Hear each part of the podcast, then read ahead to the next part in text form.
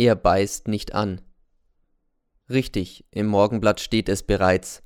Der Z wurde nur wegen Irreführung der Behörden und Diebstahlsbegünstigung unter Zubilligung mildernder Umstände zu einer kleinen Freiheitsstrafe verurteilt, aber gegen das Mädel erhob der Staatsanwalt die Anklage wegen Verbrechens des meuchlerischen Mordes. Der neue Prozess dürfte in drei Monaten stattfinden. Das verkommene Geschöpf hat zwar hartnäckig ihre Unschuld beteuert, schreibt der Gerichtssaalberichterstatter, aber es war wohl niemand zugegen, der ihrem Geschrei irgendwelchen Glauben geschenkt hat. Wer einmal lügt, lügt bekanntlich auch zweimal. Selbst der Angeklagte Z reichte ihr am Ende der Verhandlung nicht mehr die Hand, als sie sich von der Gefängnisbeamtin losriss, zu ihm hinstürzte und ihn um Verzeihung bat, dass sie ihn nie geliebt hätte. Aha, er hasst sie bereits. Jetzt ist sie ganz allein. Ob sie noch immer schreit? Schrei nicht, ich glaube dir. Warte nur, ich werde den Fisch fangen, aber wie? Ich muss mit ihm sprechen, und zwar so bald wie möglich. Mit der Morgenpost erhielt ich bereits ein Schreiben von der Aufsichtsbehörde.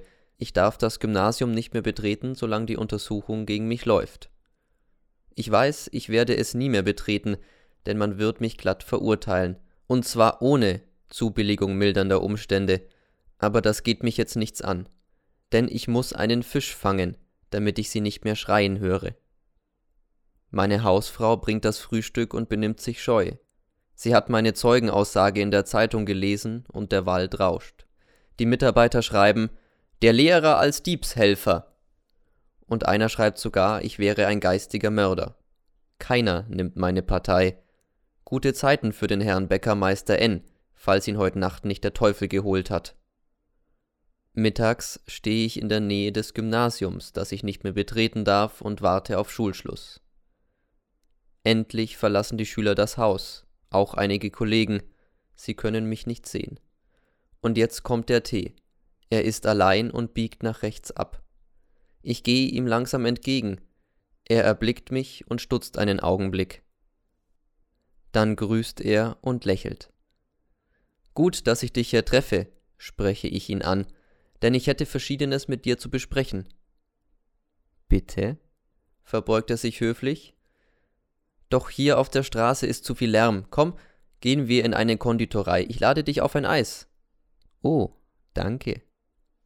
Wir sitzen in der Konditorei. Der Fisch bestellt sich Erdbeer und Zitrone. Er löffelt das Eis. Selbst wenn er frisst, lächelt er, stelle ich fest. Und plötzlich überfalle ich ihn mit dem Satz Ich muss mit dir über den Mordprozess sprechen. Er löffelt ruhig weiter. Schmeckt's? Ja. Wir schweigen. Sag mal, beginne ich wieder, glaubst du, dass das Mädel den N erschlagen hat? Ja. Du glaubst es also nicht, dass es ein fremder Junge tat? Nein, das hat sie nur erfunden, um sich herauszulügen. Wir schweigen wieder. Plötzlich löffelt er nicht mehr weiter und sieht mich misstrauisch an. Was wollen Sie eigentlich von mir, Herr Lehrer? Ich dachte, sage ich langsam und blicke in seine runden Augen, dass du es vielleicht ahnen wirst, wer jener fremde Junge war.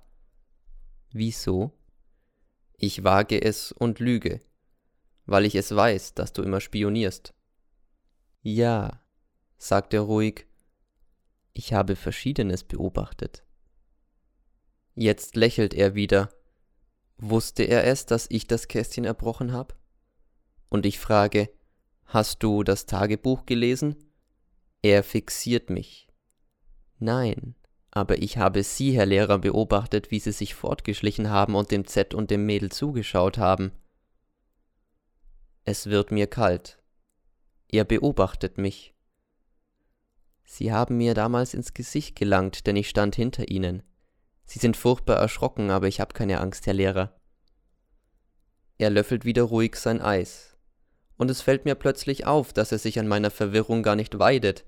Er wirft nur manchmal einen lauernden Blick auf mich, als würde er etwas registrieren. Komisch, ich muss an einen Jäger denken, an einen Jäger, der kühl zielt und erst dann schießt, wenn er sicher trifft, der keine Lust dabei empfindet. Aber warum jagt er denn dann? Warum? Warum? Hast du dich eigentlich mit dem N vertragen? Ja, wir standen sehr gut. Wie gerne möchte ich ihn nun fragen, und warum hast du ihn denn dann erschlagen? Warum? Warum? Sie fragen mich, Herr Lehrer, sagt er plötzlich, als hätte ich den N erschlagen, als wär ich der fremde Junge, wo Sie doch wissen, dass niemand weiß, wie der aussah, wenn es ihn überhaupt gegeben hat. Selbst das Mädel weiß ja nur, dass er Fischaugen gehabt hat.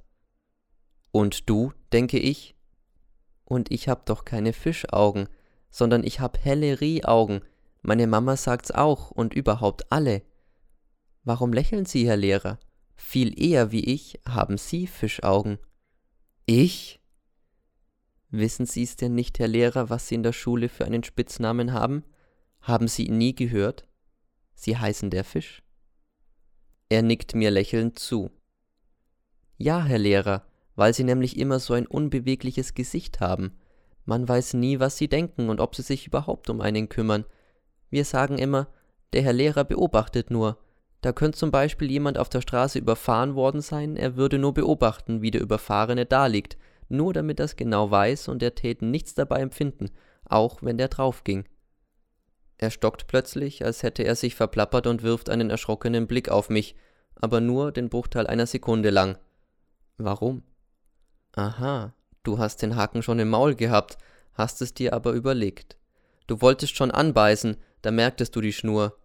Jetzt schwimmst du in dein Meer zurück. Du hängst noch gar nicht, aber du hast dich verraten. Warte nur, ich fange dich. Er erhebt sich. Ich muss jetzt heim, das Essen wartet und wenn ich zu spät komme, kriege ich einen Krach. Er bedankt sich für das Eis und geht.